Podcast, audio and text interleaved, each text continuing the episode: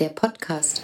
Hallo Tina Jürgens von Zebra Audio, Managing Director. Herzlich willkommen bei Mobile Zeitgeist. Hallo, ich freue mich. Du kommst quasi direkt vom Boot, direkt mhm. vom Talk. Wie war's? Es war schön, es war voll und warm und das äh, Boot hat gerockt, wie man so schön sagt, am Anfang ganz schön. Aber ansonsten war es ein schönes Gespräch. Ich glaube, wir haben also als Gesamtpanel das Thema Podcast ein bisschen erklären können und was die Vorteile sind. Äh, ja, und hat Spaß gemacht. Für alle, die jetzt Zebra Audio noch nicht kennen, mhm. willst du uns ein paar Takte erzählen, wer ihr seid, was ihr macht? Warum wir eigentlich hier sind. Warum wir da sind. Genau. Also Zebra Audionet ist eine Tochterfirma der Zebralution GmbH. Zebralution ist ein Digitalvertrieb für Musik und Hörbücher hier in Berlin und Anfang des Jahres haben sich die Gründer, sie sind independent, gedacht, sie möchten im Bereich Spoken Word noch mehr machen, neben Hörbüchern und haben eben die Podcast-Firma gegründet. Ich bin seit Juli diesen Jahres bei der Firma, war vorher bei, beim Bayerischen Rundfunk, bei der Süddeutschen Zeitung, Axel Springer, äh, habe also ein paar Stationen schon hinter mir, bin audiobegeistert und audioabhängig tatsächlich, schon seit ich Kind bin und äh, das ist sozusagen mein Traumjob. Ich bin Managing Director und baue jetzt sozusagen unser Netzwerk auf. Was machen wir? Wir sind ein 360 Grad Podcast-Netzwerk. Das heißt, wir haben verschiedene Podcaster bei uns, verschiedene Formate, um die 30 mittlerweile. Ähm, wir beraten, was Konzeption und Produktion von Podcasts betrifft.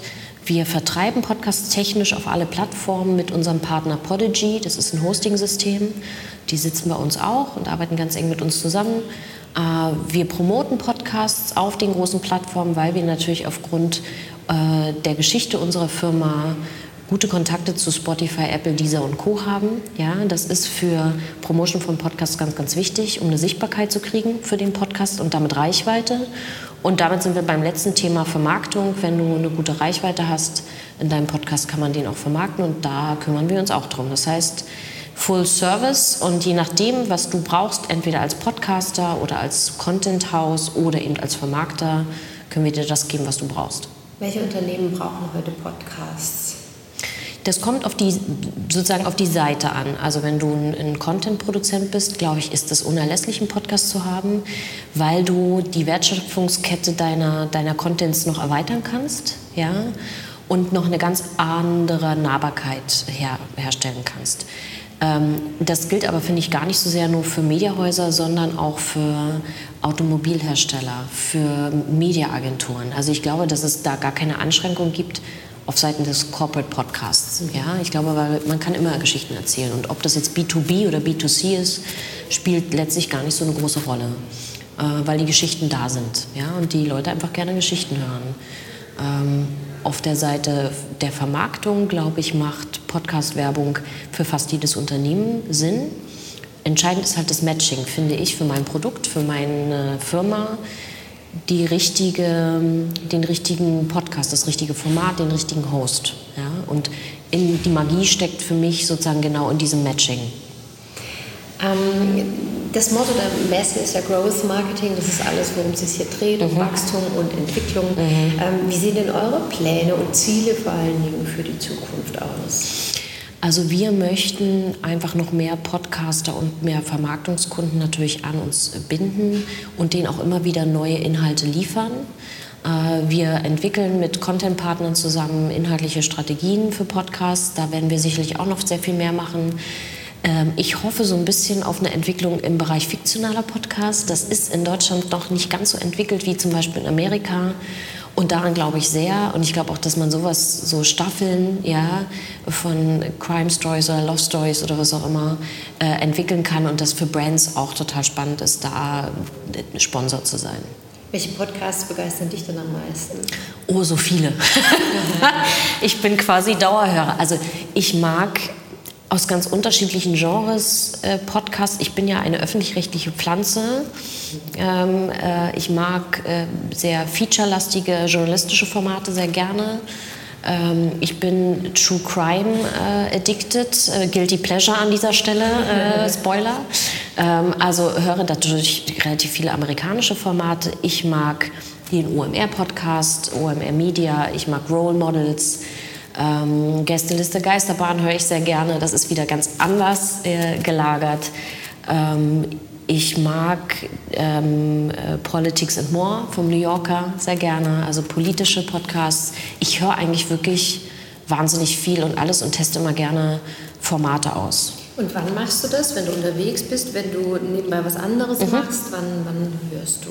Ich höre ja wirklich viel, wenn ich unterwegs bin, wenn ich zu Hause so Haushaltssachen machen muss. Sowas wie Bügeln finde ich dermaßen grauenvoll, dass ich irgendwas brauche, damit ich es erträglich finde. Ähm, ich mache das auch im Büro. Also ich kann tatsächlich bei vielen Dingen äh, währenddessen tatsächlich Sachen hören. Äh, es gibt ein paar Formate, wo ich das nicht kann. My Dad Wrote a Porno äh, ist ein sehr berühmter äh, englischsprachiger Podcast. Da kann ich nichts nebenbei machen, weil ich so lachen muss, dass ich mich auf nichts mehr konzentrieren kann. Und ich höre bis auf beim Einschlafen, da höre ich tatsächlich Hörbücher, höre ich wirklich also große Teile am Tag nebenbei Sachen. Und du hörst womit? Mit deinem Phone? Du bist ja genau. zwei Smartphones Ich bin genau. Man kann nie Smartphones genug nie haben. Ähm, genau, also ich höre meistens über mein, über mein Smartphone. Ähm, ich höre sehr selten über Desktop und ich höre mittlerweile auch über Alexa. Über Alexa? Mhm. Okay. Ähm, was bedeutet denn bei euch dann im, im Unternehmen grundsätzlich so, so, ein Schlagwort wie Growth Marketing? Hat das einen Impact auf euch, auf eure Unternehmenskultur? Ist das was, womit ihr euch beschäftigt? Also wir als Unternehmen selbst noch nicht. Dafür sind wir auch ein bisschen zu jung und haben als sozusagen Aufgabenstellung ja eigentlich den Growth für unsere Produkte oder unsere Podcaster ähm, äh, zu bewerkstelligen, be beziehungsweise für unsere Vermarktungskunden. Für die ist es eher ein Thema. Und natürlich äh, ist ein großer Teil unseres Geschäfts auch ähm, so Consulting zu machen, Beratung zu machen und ihnen zu helfen, na, wie, wie kann man noch ihr Produkt äh, anderweitig einbinden durch kleine Sachen, die vielleicht auch nicht so äh, äh, kostenintensiv sind, um deren Wachstum zu stärken. Denn letztendlich haben wir es ganz oft mit Kunden zu tun im Vermarktungsbereich, die tatsächlich so aus dem E-Commerce oder aus so einem Service, Digital Service Bereich kommen. Und da sind ja schon so kleine Handgriffe, Mechaniken, durchaus, was das Wachstum betrifft, äh, wirkungsvoll. Aber wir als Unternehmen sind da noch am Anfang, ehrlicherweise. Wie, wie messt ihr den Wachstum? Was sind die Zahlen, die für euch mhm. relevant sind? Also es gibt natürlich zwei Zahlen, die wir messen. Das eine ist die Reichweite des Podcasts.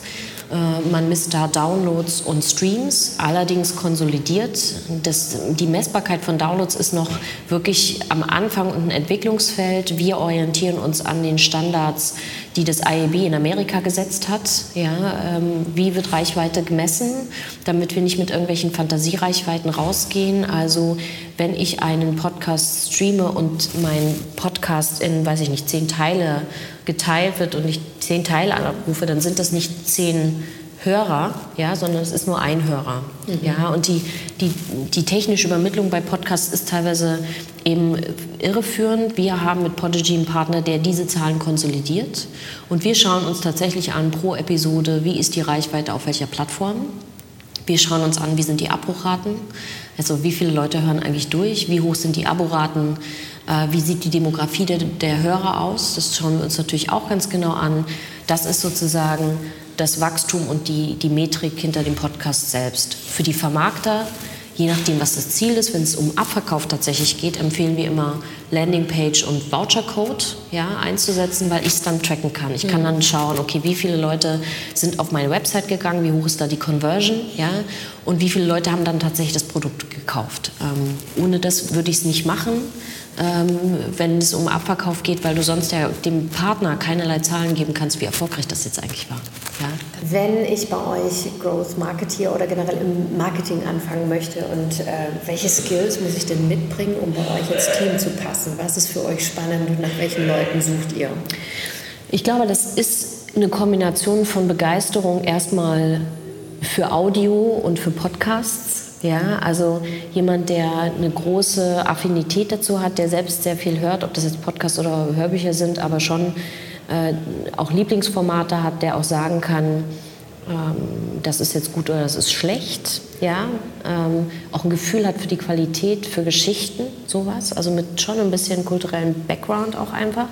Und dann natürlich, also die klassischen Skills, Social Media, ähm, Online-Advertisement, ähm, Content-Marketing, also einfach so eine Grundkenntnis ähm, in allen Bereichen hat, denn die Promotion und die, die, das Wachstum von äh, Podcasts ist sehr organisch und auch nicht so super schnell. Man muss wirklich einen sehr weiten Mix beherrschen von Social Media Marketing, äh, von Promo innerhalb von Podcasts. Ähm, schauen, wie man das Engagement der, der Nutzergruppe noch in irgendeiner anderen Form fördern kann. Also da sind so viele kleine Teile dabei. Der Schwerpunkt ist aber tatsächlich bei dem Thema Podcasts meiner Sicht nach wirklich beim Thema Social Media, also alles, was irgendwie online stattfindet. Ähm, vielleicht kommt das ja noch mal, dass man große Print- und TV-Kampagnen für Podcasts macht. Da sind wir noch nicht. Das ist auch sehr kostenintensiv. Ja. Ähm, deswegen werde ich den Schwerpunkt auf alle Fälle da setzen. Ich habe im Vorfeld mit Antonia Bonella von BuzzFeed gesprochen mhm. und äh, ihr Thema ist ja äh, letztendlich Content äh, im, im Kontext von Aufmerksamkeitsspanne mhm. Äh, zu beleuchten. Und sie hat äh, mir erzählt, dass die Aufmerksamkeitsspanne beim Menschen bei acht Sekunden liegt, bevor er wieder weg ist. Mhm. Also ähnlich wie die von Goldfischen. Mhm. Äh, wie ist es beim Podcast? Wie, wie viel Zeit habe ich denn als Podcaster, um mein Gegenüber zu bekommen, dass der mir weiterhin zuhört? Natürlich haben wir auch da, also wie bei allen Audiogeschichten, und das hat ja auch ein bisschen was mit der Entwicklung von so Streaming-Plattformen wie Spotify zu tun. Eigentlich musst du sie innerhalb der ersten 30 Sekunden kriegen. 30? Genau. Ähm, aber ich meine, Spotify zählt jetzt ab 60 Sekunden, äh, zählt der Count sozusagen. Aber Podcast-Nutzer insgesamt sind sehr, sehr viel treuer. Ja? Also wenn man nicht aus Versehen auf den Button gedrückt hat, äh, jetzt anhören, ähm, dann hören die meisten tatsächlich bis zu 80 Prozent die komplette Folge durch, wenn sie das Format mögen. Und wir haben eine sehr aufmerksame, loyale Zielgruppe dort. Ähm, und das gesprochene Wort kann man eben nebenbei hören. Ja, es ist ja nichts, was ich am Display verfolge, sondern ich habe die Freiheit, nebenbei noch andere Sachen zu machen und kann trotzdem sehr aufmerksam hören. Ähm, und ich glaube, es ist deshalb so spannend und deswegen ist die Nutzung so intensiv. Es findet zu großen Teilen in deinem Kopf statt. Das heißt, wenn ich was sehe, dann habe ich auch mal noch eine andere Information. Bei Podcasts oder auch bei Hörbüchern habe ich nur die Stimme. Und die Stimme habe ich meistens über Kopfhörer. Und die entsteht in meinem Kopf. Das heißt, Teil der Podcast-Experience hat ganz, ganz systeminhärent sozusagen mit mir selbst zu tun. Und es ist so persönlich und so nah, dass die Leute sehr viel länger hören. Aber das heißt, bis ich den Podcast starte, mhm. ist es ja die Beschreibung, die Headline genau. und vielleicht auch das Vorschaubild, das Coverbild, mhm. was dann dafür letzten Endes den Ausschlag gibt, oder?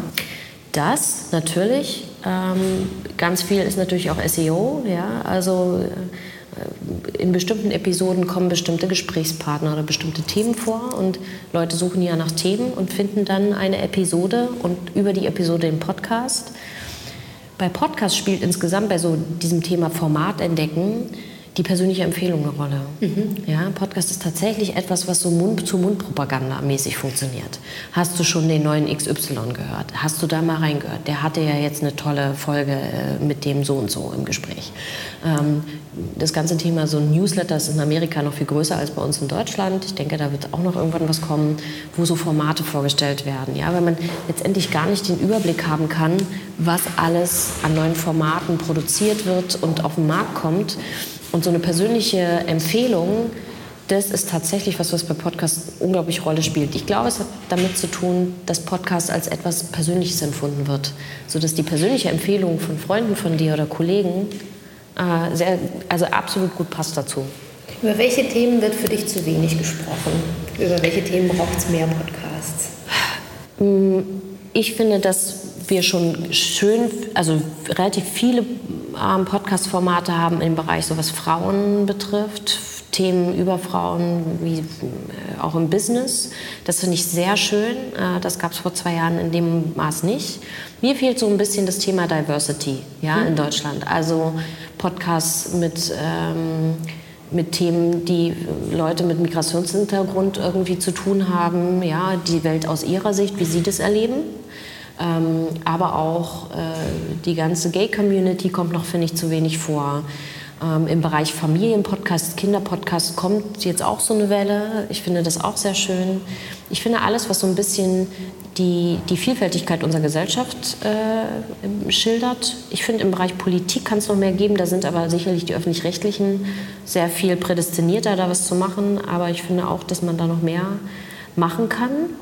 Und ich träume natürlich heimlich von diversen fiktionalen Formaten. Ähm, äh, sozusagen äh, Staffeln, die was erzählen. Mhm.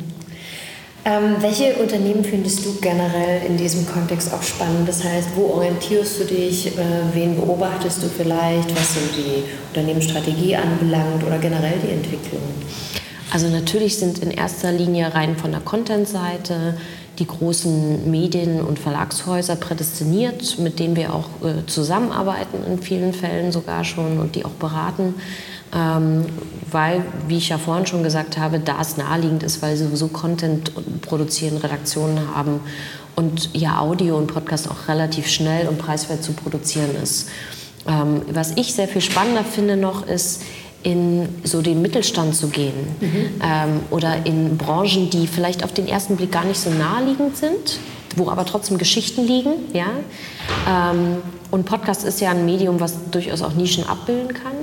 Und natürlich ganz klar das ganze Thema Tech-Industry ähm, und so weiter, das liegt nahe. Wir sind ein Unternehmen, was durch den Musik- und den Hörbuchvertrieb äh, der Mutterfirma sehr nah an Künstlern sind, ja, an Musikern, an Autoren und sowas alles. Ähm, und da arbeiten wir auch schon zusammen und da gucken wir natürlich auch immer drauf, was sind so Talents. Ähm, gibt es da noch andere ja, Hobbys oder Inhalte, die die vermitteln können, die nicht so naheliegend sind. Ich finde immer spannend, wenn man äh, sowas wie Curse, der seinen Podcast über Meditation hat. Mhm. Ein ganz wunderbarer äh, äh, äh, Mann und, und macht das unglaublich toll. Und glaube ich höre den Podcast sehr, sehr gern wo man auch auf den ersten Blick nicht sagen würde, wow, das hätte ich gar nicht gedacht, dass der irgendwie so eine systemische Coaching-Ausbildung hat und, und Meditation unterrichten kann. Ja? Das, solche Sachen finde ich immer ganz spannend. Also neben der Public Persona gibt es noch irgendwelche Themen, die denjenigen bewegen. Du bist ja hier bei Mobile Zeitgeist. Mhm. Ähm, Podcasts sind mit Sicherheit Teil des Mobile Zeitgeists. Was gibt es denn noch? Für dich persönlich, wo du sagst, das entspricht ganz genau unserem aktuellen Mobile-Zeitgeist? So an Themen oder Technologien? Ja, beides gerne.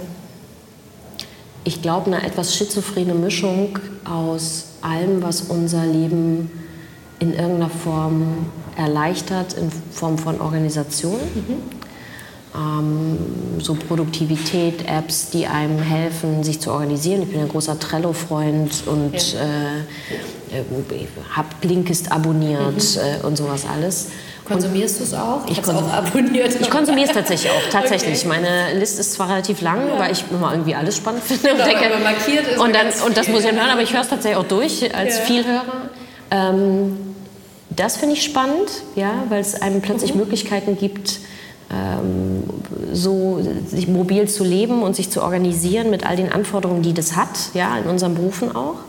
Und ich finde aber, das Gegenteil ist eben auch der Fall, dieses Entschleunigungsding. Ja, ich bin ja auch ausgebildete Yogalehrerin.